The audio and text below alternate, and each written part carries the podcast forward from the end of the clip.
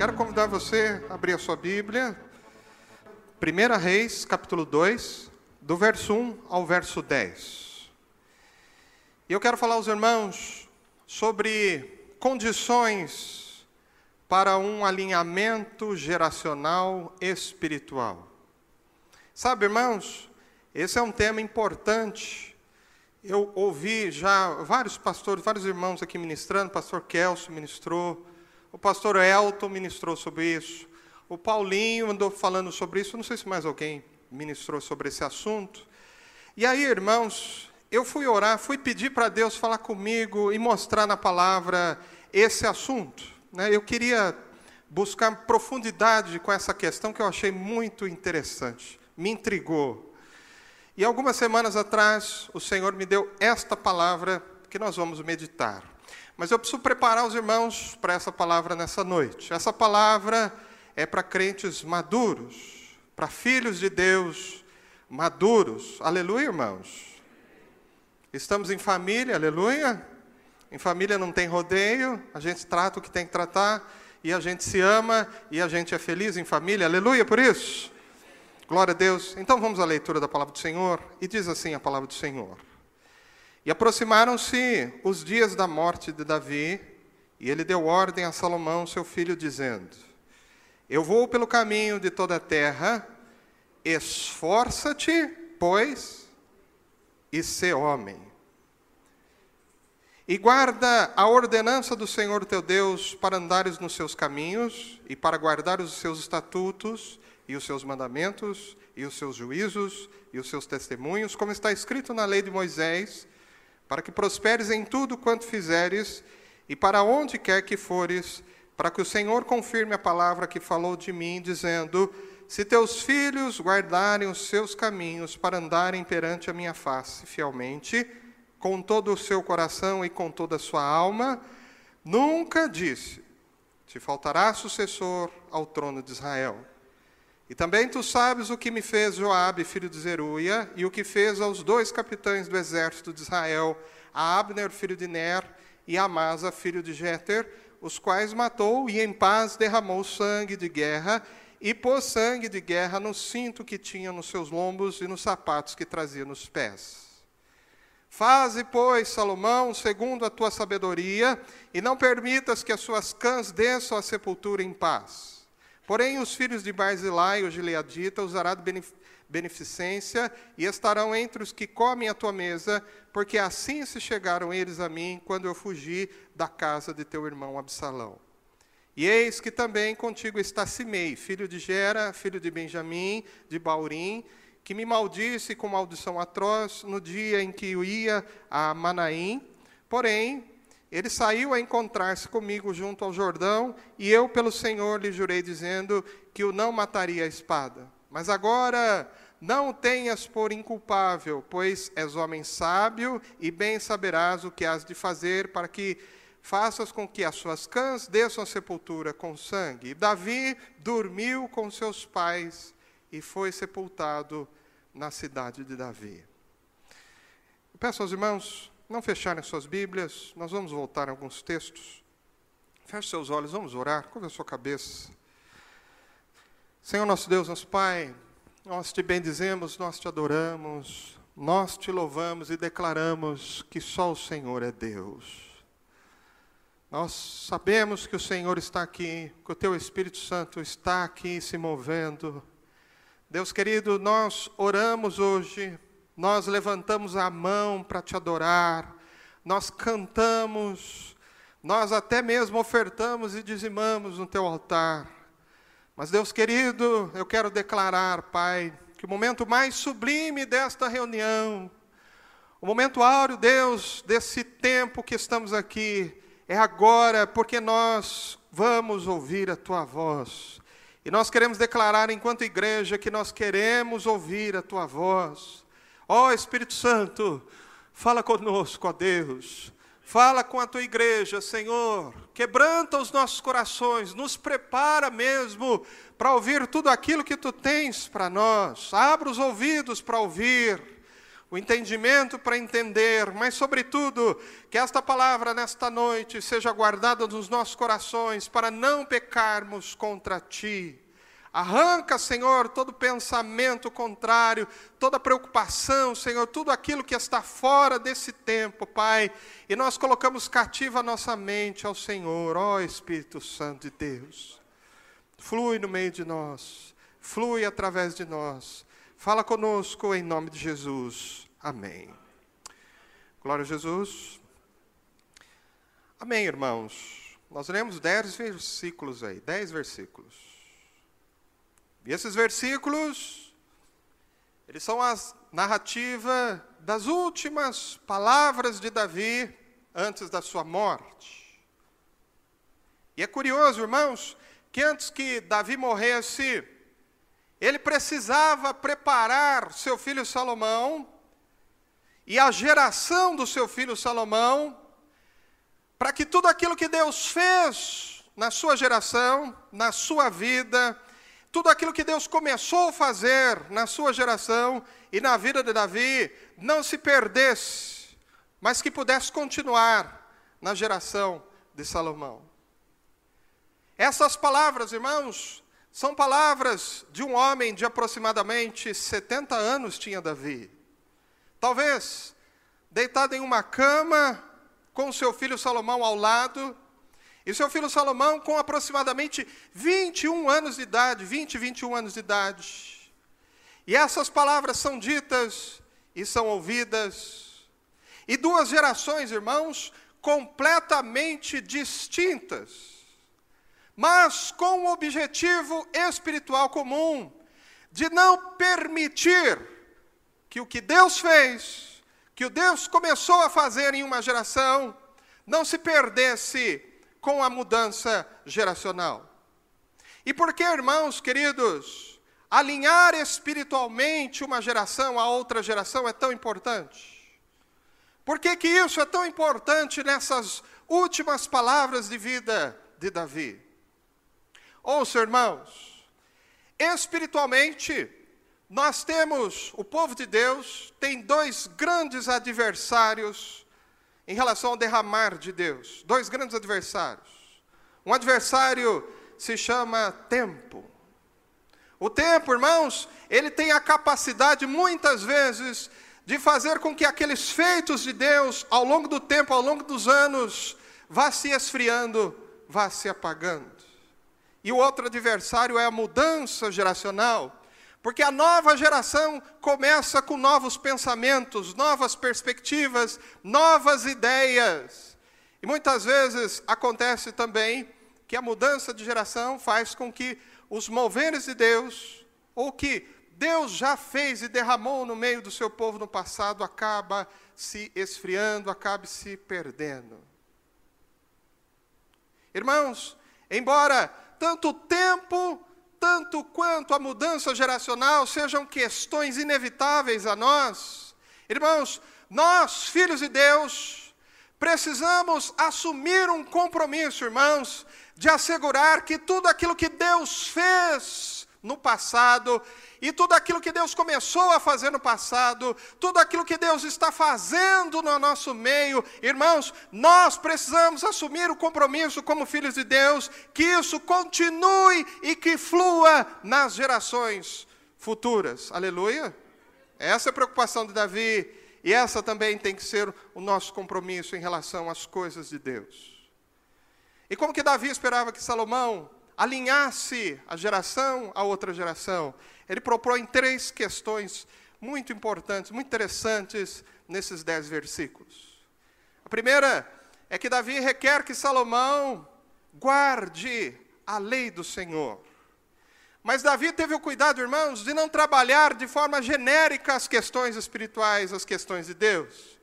Davi trabalha os detalhes, as características, as formas da palavra de Deus, e ele pede para que Salomão guarde essas características e estas formas das questões da palavra de Deus. A segunda questão que Davi propõe a Salomão para esse alinhamento espiritual é que Salomão se esforçasse e fosse homem. Seja homem, meu filho Salomão. Interessante isso.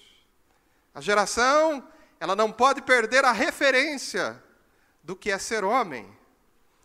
E a terceira questão, muito importante também, irmãos, é que Salomão, é que Davi propõe a Salomão que Salomão assumisse os problemas que ele, Davi, ele mesmo não conseguiu resolver em sua geração, e diga-se, problemas que ele mesmo, Davi, talvez tenha criado.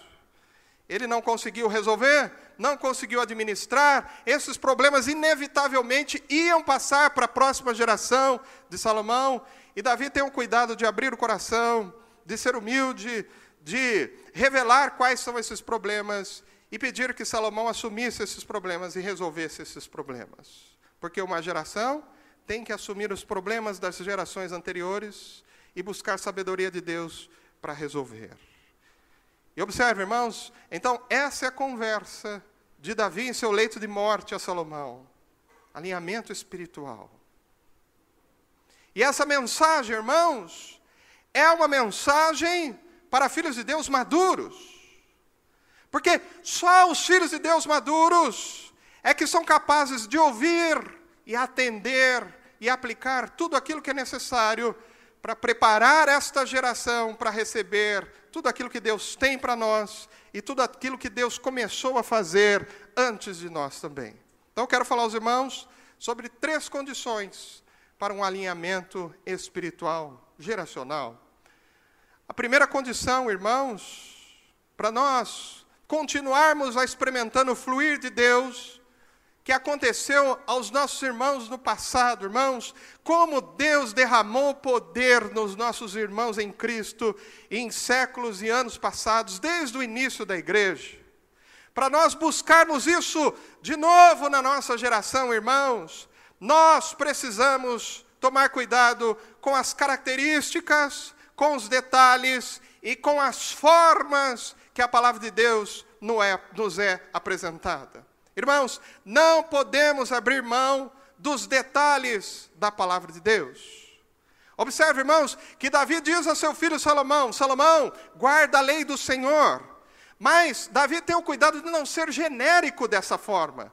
Davi diz assim para Salomão: Salomão, guarda as ordenanças, guarda os estatutos, guarda os mandamentos, guarda os juízos, guarda os testemunhos Davi poderia ter dito assim: Salomão, guarde a palavra de Deus. Importante, Salomão, você guardar a lei do Senhor, a palavra de Deus. Mas Davi não fez isso, irmãos. Davi não generalizou as coisas de Deus. Porque toda vez que nós generalizamos, irmãos, nós estamos banalizando os detalhes. O genérico banaliza o detalhe.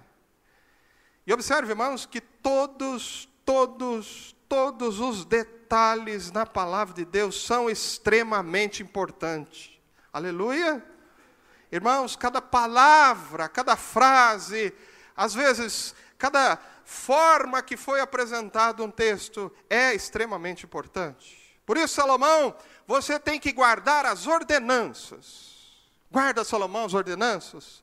O que são ordenanças, irmãos? Ordenanças são um conjunto de leis, de mandamentos, específicos que deveriam ser reiterados ou praticados com certa frequência. Por exemplo, Deus determinou que Israel celebrasse ao ano três festas. Quem se lembra quais são essas festas?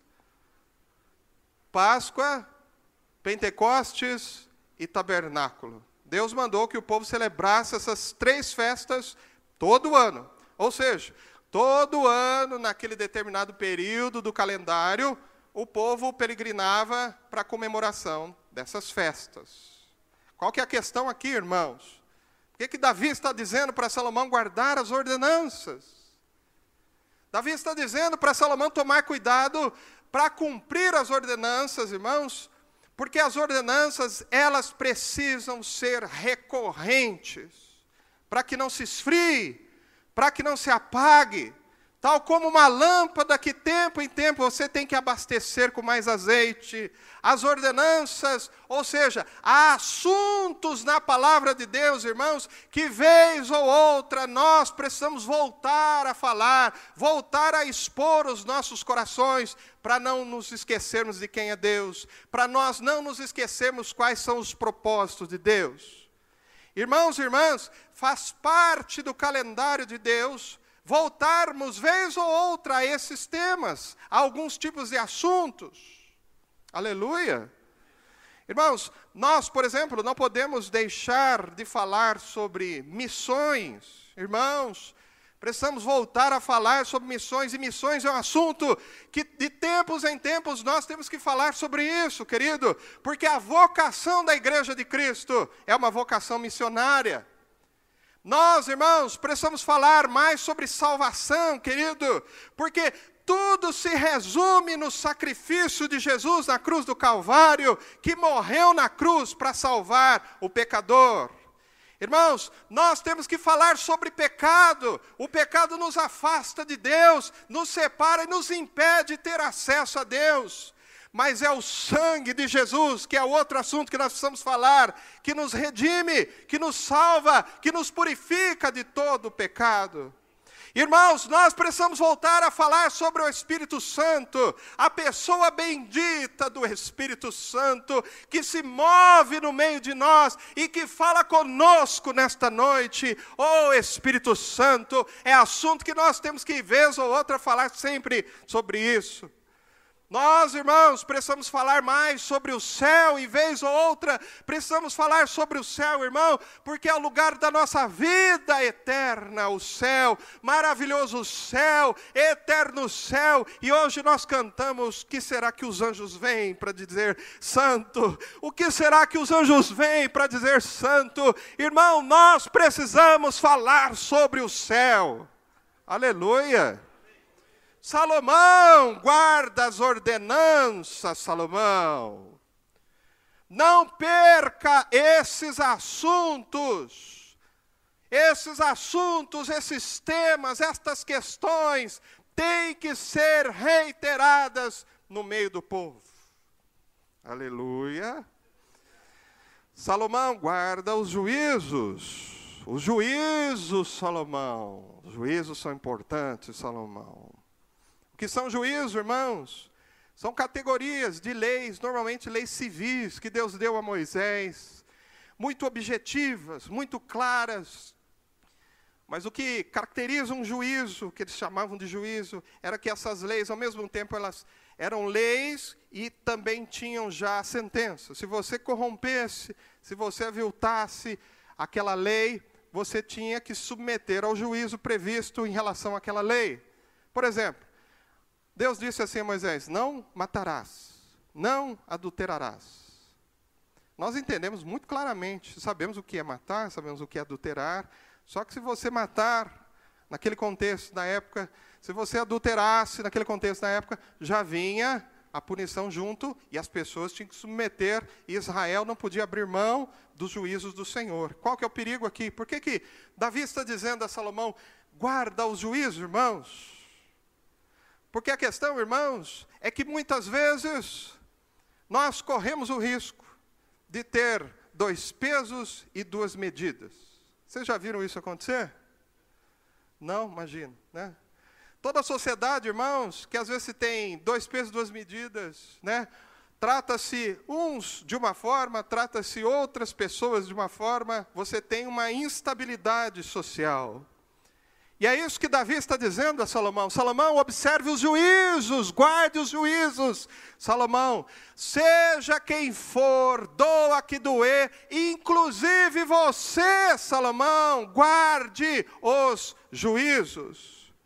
Irmãos, os princípios, as regras, a palavra de Deus, a nossa forma de conduta de vida cristã, isso é para todos os cristãos, não é título, não é cargo, não é função, não é condição econômica, não é denominação que vai dar excludente em relação às questões da palavra de Deus. Todos nós estamos debaixo da voz do Senhor.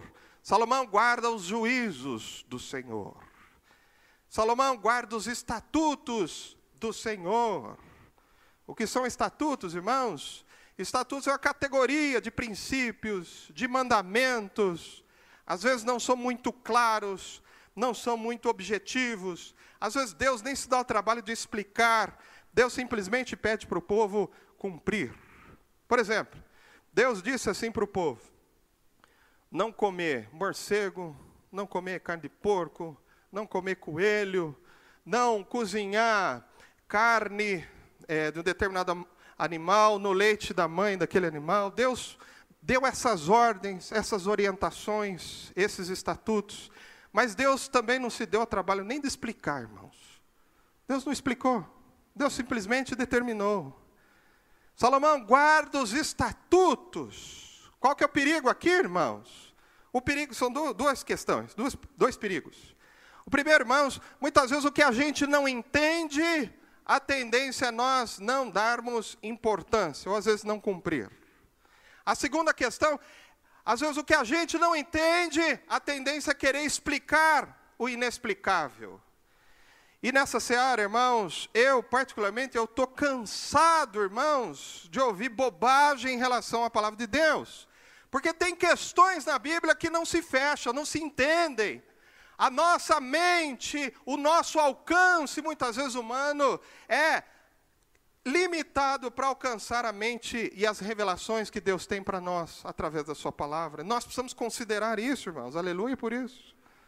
Quanta bobagem, irmãos. Quanta bobagem se diz por aí. Salomão só guarda os estatutos. Guarda os estatutos. Irmãos, há verdades na palavra do Senhor que nós talvez nunca vamos entender mesmo, mas a gente se submete a gente aceita, a gente crê, porque nós sabemos que Deus sempre tem o melhor para nós. Deus nos ama e essas palavras são palavras de vida eterna, tal como diz o apóstolo Pedro a Jesus. Palavras de vida eterna. Às vezes eu não entendo, e eu também nem quero me dar o trabalho às vezes de entender, eu simplesmente usufruo e obedeço o que tem na palavra do Senhor. Salomão guarda os testemunhos, Salomão, os testemunhos, Salomão aquilo que aconteceu no meio do povo, os livramentos que Deus deu ao povo, as manifestações de Deus no meio do povo, estas questões são importantes para nós lembrarmos do nosso Deus, nós agradecermos o nosso Deus, nós louvarmos o nosso Deus. Os testemunhos, Salomão, guarda os testemunhos. Irmãos, há revelações extraordinárias na palavra de Deus, nos seus mais ínfimos detalhes, irmãos. E a primeira condição, irmãos, para um alinhamento geracional e espiritual é nós entendermos, queridos, que nós precisamos buscar a palavra de Deus, nós precisamos ter fome da palavra de Deus, nós precisamos guardar a palavra de Deus, nós precisamos viver a palavra de Deus. Aleluia! É chegado o tempo de uma geração faminta pela palavra de Deus, nos seus detalhes, nas suas formas, nas suas características. Guarda Salomão, guarda Salomão. A segunda condição, irmãos, para um alinhamento geracional espiritual, é que a nova geração, ela observe os problemas das gerações anteriores de cristãos, assuma esses problemas e resolva esses problemas deixados pelas gerações anteriores. Nós vamos ver lá no verso 5, 6, verso 8 e 9. Davi vai apresentar dois grandes problemas na sua geração, dois grandes problemas espirituais, que ele também, inclusive, não soube resolver. E agora ele precisa que Salomão assuma esses problemas e resolva esses problemas. Esses dois problemas se chamam Joabe, diga Joabe, Diga Joabe. E o outro problema se chama Simei. Diga Simei. Simei. Dois problemões grandes. Primeiro problema é chamado Joabe. Quem era Joabe? Joabe é um personagem muito interessante, muito curioso. Joabe, ele se envolve com a causa de Davi já desde o início do ministério de Davi. Desde quando Davi vai se esconder lá na caverna de Adulão, fugindo ali do rei Saul. A primeira menção ali de Joabe é nessa circunstância, bem no início. Davi era bem jovenzinho, bem moço. Mas Joabe, irmãos, nesse momento é uma pessoa pequena, insignificante, desconhecida, sem expressão. Os irmãos de Joabe, sim, eram grandes guerreiros, muito fortes, muito habilidosos na espada, mas Joabe é apenas uma pessoa pequena, desconhecida, talvez insignificante. E a lição importante, interessante, irmãos, é que Joabe se entrega com tudo, com todo o seu coração, à causa ali de Davi, ao chamado de Deus em relação a Davi, desde quando Davi era muito jovem, e ao longo dos anos e dos anos, irmãos, o esforço e dedicação de Joabe vão lhe projetando em Israel até um dia que ele se torna o homem mais poderoso e temido de Israel, irmãos. Coisa extraordinária. Para os irmãos terem uma ideia, em 2 Samuel, capítulo 10, versículo 13, 2 Samuel 10, 13, a narrativa do momento enquanto os sírios tentam invadir e se organizam para invadir militarmente Israel. Joabe, à frente do exército ali de Israel, um exército muito mais fraco, muito menos numeroso, menos poderoso para enfrentar o exército sírio. O texto diz que quando os sírios viram que era Joabe à frente do exército de Israel, o texto diz que os sírios fugiram de diante dele, fugiram de diante de Joabe. Ou seja, Joabe se tornou um homem poderoso, forte, temido em Israel. Mas irmãos, o problema é que ao longo do tempo também quando Joabe chega a esta posição elevada, ele vai abandonando a Deus. Ele vai abandonando os princípios e valores do reino de Deus. Joabe vai se tornando alguém que pensa que é dona daquela posição, daquele cargo, dono daquela, daquele poder em Israel. E Joabe, irmãos, inevitavelmente dá espaço para que Satanás entre no seu coração e o transforme em um homem vaidoso, orgulhoso, prepotente e também assassino. E diga-se, todas estas características demoníacas em um homem de grande poder e autoridade no meio do povo de Deus. E o detalhe, irmãos, Joabe deixa de ser servo, ele abre mão de ser servo para querer ser senhor. Num ambiente, no reino de Deus, entre os filhos de Deus, todos nós somos servos, irmãos. E Joabe quer ser senhor, usar inclusive a espada, a força, para se perpetuar naquela posição, sendo senhor sobre os seus irmãos. E aí é o que Jesus diz no capítulo 26 versículo 52. Quem vive pela espada, morre pela espada, e esse foi o fim de Joabe, irmãos. Irmãos, qual a importância disso para nós? Qual é o problema de Davi? Importância isso para nós enquanto igreja. Irmãos, quando nós exercemos um cargo, uma posição na igreja, irmãos, eu estou convencido que nós, vez ou outra, para não somos tomados pela síndrome de Joabe, nós precisamos dar lugar para que outras pessoas assumam a nossa função, assumam o nosso cargo, assumam aquilo que nós fazemos na igreja. De tempo em tempo, irmãos, nós precisamos deixar a posição para que Satanás não crie em nós a ideia de que somos insubstituíveis ou a ideia de que somos donos daquele cargo ou daquela posição. Você já viu pessoa, às vezes em igreja, que acha que é insubstituível naquele cargo? Ou acha que é dono daquela posição? Irmãos, nós somos servos de Deus. Nós somos apenas servos de Deus. Diga aleluia por isso. Apenas servos de Deus, irmãos. Só servos. Tem irmãos aqui na igreja que me chamam de Fábio. Tem irmãos aqui na igreja que me chamam de Fabião. Tem irmãos aqui na igreja que me chamam de pastor, mas irmãos, pastor Fabião ou Fábio, eu sou apenas servo, irmãos, e nada mais. Aleluia por isso. Você pode dizer para o seu irmão, você é apenas servo. Aí fala para ele, nada mais. Nada mais. Ou seja, irmãos, Davi não soube lidar em sua geração com um problema chamado Joabe, que é alguém que deixa de ser servo. Mas Salomão é a nova geração e a nova geração tem uma nova revelação. Eu queria que você dissesse isso. A nova geração tem uma nova revelação. Irmãos, Salomão resolve esse problema em relação a Joabe. Mas há um outro problema, um segundo problema, e esse problema se chama Simei. Simei.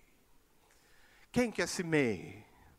Ao que tudo indica, esse personagem chamado Simei era aquele tipo de pessoa muito oportunista. Ele vai caminhando de acordo com a conveniência, de acordo com a onda e não de acordo com as suas alianças e as suas convicções.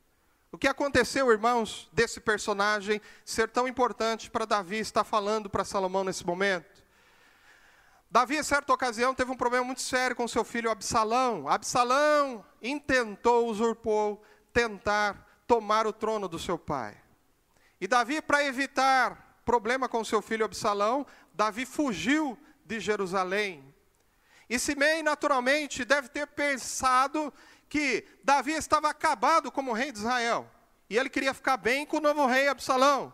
E o que, que ele faz? Ele cavalga até Davi, e o texto diz, lá em 2 Samuel, capítulo 16, versículo 13, que quando ele encontra com Davi, ele começa a jogar pedra em Davi, começa a amaldiçoar Davi, e o versículo 13 ainda diz que ele começou a levantar poeira pelo caminho.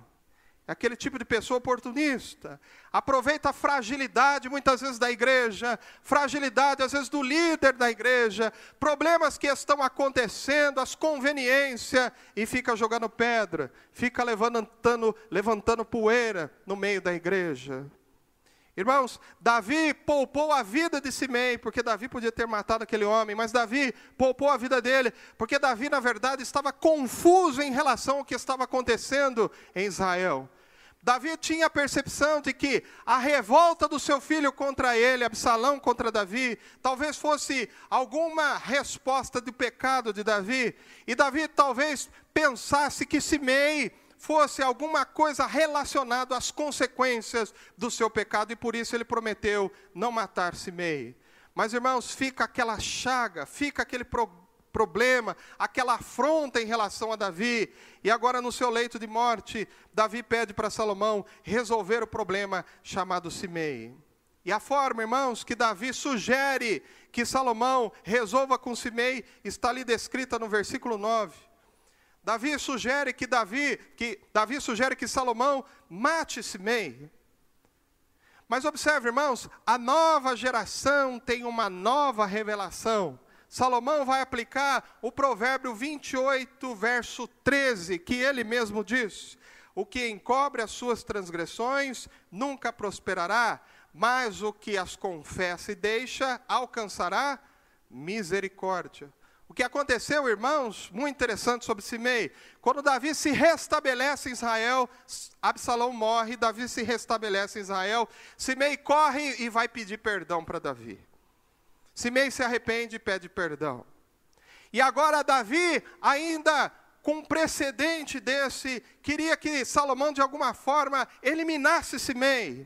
Irmãos, mas eu quero dizer algo muito importante para nós e para a nossa vida cristã. Nós precisamos aprender a exercitar e aplicar misericórdia, irmãos. As pessoas que se arrependem, as pessoas que abrem o coração, as pessoas que se rendem, elas são dignas de uma segunda chance. Nós precisamos ser pessoas que têm misericórdia em seus corações. Aleluia. E Salomão aplicou misericórdia em relação a Simei. Só que tem um detalhe: a misericórdia vem acompanhada de uma condição. Diga, a misericórdia vem acompanhado de condição. Qual foi a condição que Salomão deu a Simei? Salomão disse assim para Simei: Simei é o seguinte, eu sei do problema que aconteceu com você e do meu pai, foi um problema muito sério, muito terrível, você amaldiçoou meu pai, jogou pedra no meu pai. Mas tudo bem, meu pai, inclusive, sugeriu que eu te matasse, mas eu não vou fazer isso. Eu sou a nova geração. Eu vou ter misericórdia com você. Você vai viver sua vida, e Deus abençoe você. Só que tem um detalhe: você não vai sair de Jerusalém. Essa é a condição da misericórdia. Simei aceitou, ficou tudo certo. Três anos depois, os escravos de Simei fogem, saem de Jerusalém, Simei para ir atrás deles, sai de Jerusalém, e quando ele volta, Salomão vem até ele e falou: Você descumpriu aquilo que foi determinado na misericórdia. E Simei, então, morre por conta de não observar a condição da misericórdia. Irmão, se tem algo importante que nós precisamos aprender e nós precisamos viver, é ter misericórdia e também saber a respeitar a condição da misericórdia. Irmão, se nós fomos e se nós somos pessoas que recebemos misericórdia, uma segunda chance, irmãos, nós temos que buscar a Deus, orar para nunca mais errarmos em relação àquele ponto que nos causou tanto problema, que nos gerou arrependimento. Porque se nós errarmos, irmãos, nós estamos sujeitos ao erro em tempo de misericórdia, a não ter mais uma outra chance. Os irmãos estão me entendendo? Aleluia.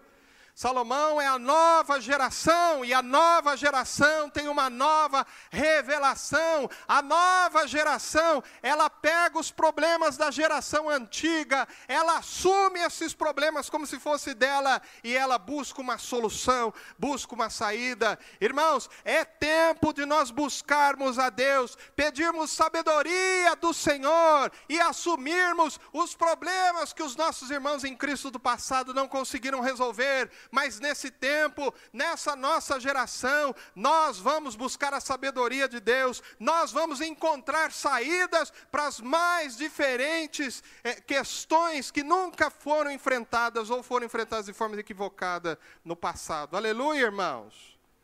E quantos assuntos, queridos? Quantos assuntos que nós precisamos da sabedoria de Deus na nossa geração?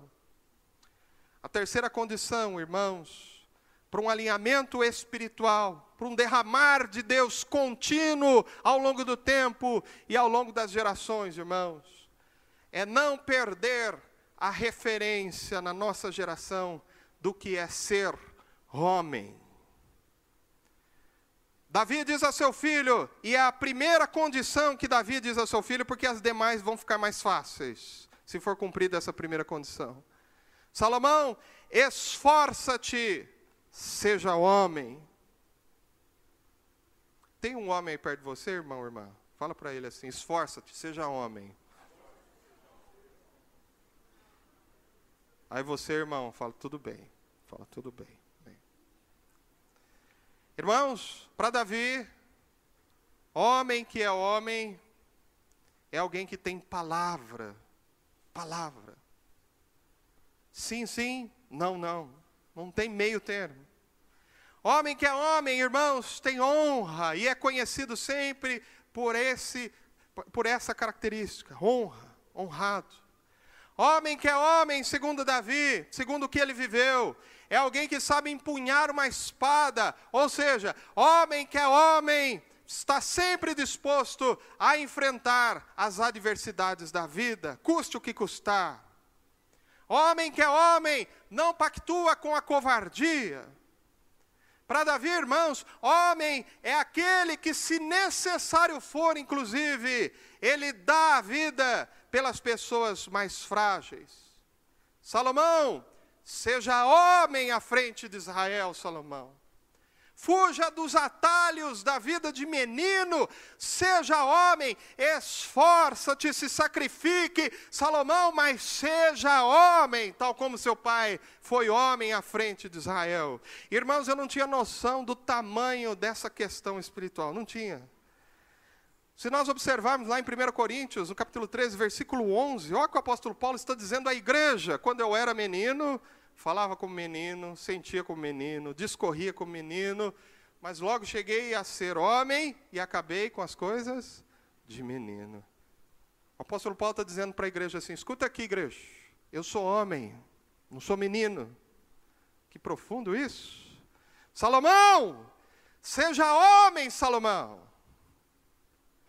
Seja homem, irmão. Diga aleluia. Oh, não, não. Eu vou, vamos voltar no tempo aqui. Eu vou falar de novo. Eu vou falar, seja homem, irmão. E aí os irmãos falam bem forte. Aleluia. Tá bom? Pode ser? Beleza? Convidado. Seja homem, irmão. Aleluia. Glória a Deus. Mas por que para Davi era tão importante? Ele foi tão incisivo com essa figura masculina para Salomão. Por que isso é tão importante para Davi, irmãos? Queridos, homem que é homem, ele tem alguns poderes em suas mãos. Um poder inerente ao homem, querido, é que os homens, ele tem o poder de trazer estabilidade onde vivem. Estabilidade em casa, estabilidade na igreja, estabilidade no trabalho, estabilidade na política. Quando um lugar muitas vezes está sofrendo de instabilidade, seja ela qual tipo for, é provável muitas vezes que falte uma figura masculina, firme, nesse lugar. Talvez, irmãos, nós precisamos aprender com os elefantes, por incrível que pareça. Tem uma foto aí dos elefantes?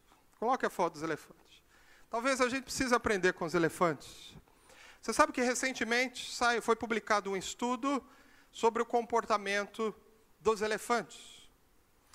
Esse estudo foi feito porque percebeu-se que ao longo agora das décadas, dos anos, os elefantes têm se tornado animais muito violentos e muito agressivos. Não dá para ver. Pode apagar a luz aqui para melhorar aqui. Muito violento, muito agressivos. E qual a questão, irmãos, envolvendo os elefantes? A questão é a seguinte: toda manada de elefantes, ela sempre tem um ou dois, no máximo dois, elefantes mais velhos, de 50, 60 anos. Esses elefantes são muito grandes, muito fortes, e as presas do elefante, aquela presa de marfim, muitas vezes chega até dois metros ou passa desse tamanho. E o que fazem esses elefantes machos mais velhos numa manada de elefante? Irmãos, os elefantes mais jovens, elefantes adolescentes, jovens de 15, 20 anos, eles estão fervendo nos seus hormônios e eles começam a brigar muito entre si. Eles ficam querendo cobrir as fêmeas a todo instante. E são esses elefantes machos, adultos, maiores, mais fortes, mais poderosos, que vão lá e colocam ordem ali no meio daquelas confusões envolvendo os elefantes mais jovens. Mas qual que é a questão, irmãos? O problema é por conta do tráfico de marfim. Né? Os caçadores normalmente preferem os elefantes mais velhos, que têm as presas maiores, que são justamente esses elefantes mais velhos. E o que está acontecendo, irmãos, é que as manadas de elefantes estão perdendo esses elefantes mais velhos e, consequentemente, agora a sociedade, o povo ali dos vários países e vilarejos ali da África estão experimentando as manadas de elefantes violentas que atacam as pessoas, viram veículos e muitas vezes até matam pessoas por causa do seu comportamento descontrolado, irmãos. Pode acender a luz. Irmãos, por incrível que pareça, essa palavra de Salomão, de Davi a Salomão, esforça-te e seja homem, é uma palavra que possui muito mais do que parece, irmãos. O esforço de um homem a ser homem o impulsiona, irmãos, muitas vezes a fazer o necessário e não necessariamente o que querem. Homens não recuam frente a questões importantes. Homens que são homens assumem compromissos, assumem responsabilidades. Homens que são homens sabem que as questões e tudo que falam e tudo que fazem tem consequências e tem responsabilidades. Irmãos, todo homem que quer continuar a ser conhecido como homem, talvez muitas pessoas não saibam disso, mas todo homem que quer ser conhecido como homem, ele precisa, irmãos, se submeter a um exercício contínuo e diário de esforço e de autoexigência para ser conhecido e respeitado a todo tempo como homem. A Denise, psicóloga, irmã do pastor, ela tem um livro muito bom de psicologia, muito interessante o livro dela. E eu já vi essa frase no livro dela, falada por vários outros especialistas da área, tanto psiquiatras quanto psicólogos. E a frase é essa aqui: Mulher nasce mulher, mas homem torna-se homem. Tem diferença não tem, irmãos? Homem precisa se tornar homem. Homem não nasce homem. Homem precisa se tornar homem. E a forma de um menino se tornar homem é essa que Davi está dizendo a Salomão: Salomão, esforça-te, Salomão, para ser homem. Se sacrifique se necessário for, Salomão, mas seja homem. Irmãos, o fato de homens e mulheres serem diferentes fisicamente, emocionalmente, faz também com que a forma como Deus usa e fala com homens e mulheres seja também diferente. Na maior parte das vezes, a parte mais dura e pesada, fisicamente emocionalmente, na jornada cristã, ela fica reservada aos homens por Deus. Homem precisa de esforço, irmãos, para se tornar homem. Homem às vezes precisa se sacrificar para ser homem.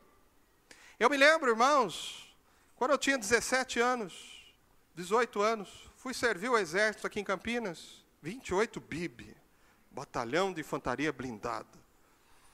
Treinamento pesado. Quando falava que você foi para o BIB, você já tremia, né? porque sabia que vinha coisa pesada para cima preparando soldados de infantaria. E eu fui, irmãos, para o exército, contra a minha vontade. E eu me lembro que, ao longo da minha vida, eu sempre ouvi da minha mãe e do meu pai: você precisa estudar, você precisa se esforçar, você precisa estudar, você precisa se esforçar, você precisa estudar, você precisa se esforçar. E com 17, 18 anos, não queria saber de nada. Vida inteira ouvindo: você precisa se esforçar, você precisa estudar. Aí fui para o exército. E aí, irmãos, estava no ralo lá. Três dias. Sem tomar banho, sem comer direito. Cansado, sem dormir direito. Sujo, chorando. Eu e os outros jovens, garotos, chorando, cansados, sofrendo com aquele negócio lá, aquele treinamento pesado. Sem força no terceiro dia, o tenente mandou a gente deitar no chão e fez uma fileira assim, todo mundo deitado no chão. O tenente veio, com o coturno, todo sujo, de barro, de lama. Chamou os cabos, chamou o sargento, falou: segue eu. E foi pisando em cima dos soldados. E daqui a pouco eu vi pisar em mim várias vezes, várias pisadas. Comecei a chorar, irmãos. Depois daquelas pisadas, o tenente mandou todos nós ficarmos de pé. E nós ficamos de pé. E nós estamos chorando, cansados, sofrendo. E ele disse: se vocês não estudarem, se vocês não se esforçarem, é isso que a vida vai fazer com você. Irmãos, aquele dia eu me tornei homem, irmãos. Eu saí da condição de menino e entendi o recado, irmão. Entendi o recado? Entendeu? Salomão, esforça-te. Ser homem, querido. Você quer estragar um menino? É você dar muito conforto, muita facilidade, atender tudo que ele quer, mimar demais. Não, irmãos, às vezes homem tem a sua característica, ele precisa disso. Ele precisa ser esti estimulado, ativado em algum momento para se tornar homem, queridos. Olha o apóstolo Paulo, grande homem, homem de Deus, irmãos. Filipenses capítulo 4, versículo 12 e 13. Filipenses 4, 12 e 13. 13. Texto bastante conhecido. Olha que um homem está dizendo para a igreja, irmãos. Eu sei estar abatido, sei ter abundância. De toda maneira e em todas as coisas estou instruído, tanto a ter fartura quanto a ter fome, tanto a ter abundância como a padecer necessidade. Posso todas as coisas naquele que me fortalece. Aleluia, irmãos. Às vezes nós ficamos só no versículo 13 e nós às vezes também ficamos só pensando no aspecto espiritual desta palavra, querido. Mas não tem só o aspecto espiritual nessa palavra. Essas são palavras de um homem que já sofreu muito, muito padeceu fome, necessidade, privações, prisões, açoites, humilhações, mas ao mesmo tempo, irmãos, são palavras de um Paulo que se esforça a continuar firme apesar das adversidades. Antes de tudo, irmãos, são palavras de um Paulo, de um homem que entendeu o que é ser homem e o que é ser homem de Deus. Posso todas as coisas naquele que me fortalece. Esse é o homem de Deus sei padecer fome, sei padecer necessidade. Essa é a postura do que é ser homem, irmãos. Aleluia. Quem tem ouvidos, ouça nessa noite.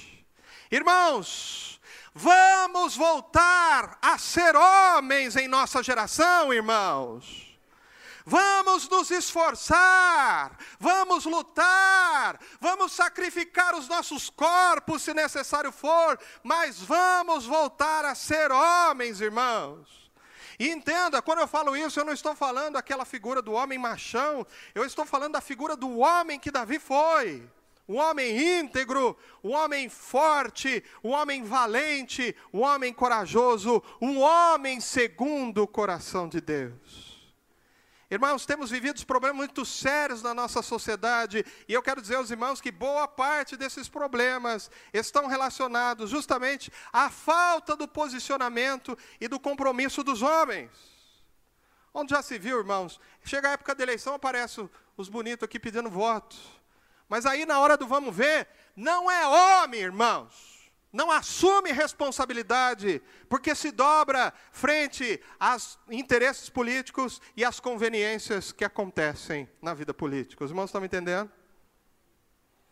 Mas boa parte dos homens, queridos, tem se calado. Né? Nós estamos vivendo tempos em que os homens não se posicionam, não lutam, não enfrentam os problemas que nós estamos vivendo. vivendo. Cadê os homens, né? Cadê os homens, irmãos? Né? Um camarada bota uma peruca, camarada chamado Rodrigo, bota uma peruca e pede para jogar vôlei na liga feminina. Irmãos, existe liga feminina para jogar mulheres. Existe liga masculina para jogar homens. Aí o camarada quer deixar de ser homem, né, no sentido moral, não no sentido físico. Aí com DNA de homem, com físico de homem, com apoio da emissora do Plim Plim, ele vai jogar lá na liga feminina. Aí chega na liga feminina, ele começa a bater os recordes das mulheres. Mas é claro, é um homem jogando na liga feminina. E diga-se, irmãos, tem até homem lutando MMA, que é aquela luta, né, tão violenta, tão terrível. Tem homem botando peruca, parecendo uma Barbie versão monstro, lutando MMA na liga feminina, socando as mulheres, irmãos, e é a maior demonstração que o movimento feminista não serve para defender as mulheres, irmãos. Agora na Austrália, um camarada, duas, três semanas atrás, conseguiu autorização também para jogar hóquei na Liga Feminina. O camarada tem os braços, três vezes o meu braço, irmão. Já viu hóquei? Hóquei é um esporte de contato físico, violento, que machuca. Aí vai um brutamonte desse, bota uma peruca loirão assim, vai jogar hóquei na liga feminina. Irmãos, cadê os homens para enfrentar essa palhaçada, irmãos? Vamos voltar a ser homens, irmãos. Homem que é homem tem uma palavra para essa situação. Por que, que não cria uma liga trans? Fica até bonito, liga trans, liga trans. Cria uma liga trans, especializada, específica naquela questão de gênero. Mas eu não aceito, irmãos, as mulheres serem humilhadas por homens que deixaram de ser homens. Nós precisamos de homens, irmãos. Sociedade sem a figura masculina é sociedade fadada ao desequilíbrio. Seja homem, Salomão, à frente de Israel. Vamos ser homens, irmãos, tal como nosso Senhor Jesus foi homem, era desprezado, rejeitado entre os homens, homem de dores e experimentado no sofrimento. Esse era Jesus, homem de dores, homem de sacrifício, homem de esforço, varão galileu, que não se dobrou frente às dores da crucificação e do martírio que sofreu para salvar as nossas vidas. Aleluia. Jesus era homem. Que o Senhor, irmãos, resgate no meio de nós a varolinidade, a masculinidade, para que possamos novamente ser homens e nunca mais perder o que é ser homem em nossa geração. Nessa noite, irmãos, toda afronta à figura masculina, nós rejeitamos hoje em nome do Senhor Jesus todo discurso contrário do que é ser homem, nós cancelamos agora no reino espiritual, em nome de Jesus. E nós, homens, declaramos que nós vamos nos levantar nesta geração, porque nós queremos mais de Deus, nós queremos trazer tudo aquilo que Deus começou no passado para a nossa geração, e nós vamos nos dispor a ser aquilo que o Senhor espera de nós, homens, homens de Deus. Aleluia. Aleluia. Glória a Deus. Convido os irmãos a ficarem em pé nesta hora, em nome de Jesus. Senhor Deus, eis a tua palavra, Senhor. Oh Deus, as últimas palavras de um homem tão especial ao longo da tua palavra, Deus, que foi Davi. Davi, Deus, não desejou para o seu filho nas últimas palavras boa sorte como seria normal um pai fazer ao seu filho.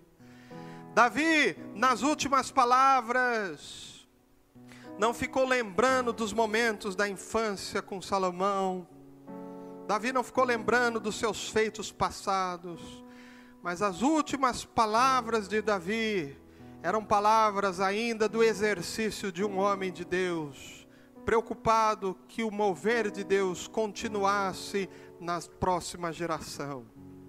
Senhor, coloca dentro de nós, ó Pai, um compromisso com a tua palavra, tal como Davi disse a Salomão: guarde a palavra do Senhor, guarde a lei do Senhor, guarde as mais variadas formas que é apresentado a lei do Senhor, Guarda isso no seu coração. Deus querido, que isso esteja impregnado dentro de nós a partir de hoje. Deus, nós não vamos abrir mão da tua palavra, Senhor. Se faltar muita coisa, se faltar lugar para nos reunirmos, se faltar instrumentos, se faltar força, Deus, se faltar seja lá o que for, nós não abriremos mão da tua palavra nos nossos corações, ó Deus. Deus querido, faça com que a nossa geração, Senhor, possa dar resposta a muitos dos problemas que as gerações passadas de cristãos talvez negligenciaram ou trabalharam de forma errada, e problemas, Senhor, que hoje batem de forma muito terrível à nossa porta. Deus querido, ajuda-nos, Senhor, com sabedoria do céu, a dar resposta a esta nossa geração em relação a tantos problemas que não foram enfrentados no passado. Senhor Deus querido, mas sobretudo eu te peço, desperta uma nova geração de homens, Senhor. Pai bendito, traga de novo a nossa varolinidade, Deus, em nome de Jesus. Deus, nós queremos ser homens firmes, homens corajosos, homens segundo o teu coração, homens que não tenham medo de nada nesta terra, mas cujo único temor é aos pés do Senhor. Oh, Deus querido, faça-nos homens que choram na presença do Senhor. Aleluia, Deus, em nome de Jesus nós te bendizemos. Amém. Aleluia. Glória a Deus. Vamos voltar, irmãos. Vamos voltar a um tempo de um derramar extraordinário de Deus. Vamos alinhar a nossa geração. Vamos nos dedicar, irmãos, nos doar, nos esforçar, meus queridos para trazer mais de Deus para a nossa geração. Ah, irmãos, e Deus tem tanto para fazer, irmãos. Aleluia. Deus tem tanto, irmãos, para fazer em nós e através de nós. Aleluia. Glória a Deus. Aleluia. Levante suas mãos. Glória a Jesus. Que a graça, abundante graça, o amor, a comunhão e a consolação do doce Espírito seja com todos os filhos de Deus. E todos digam amém.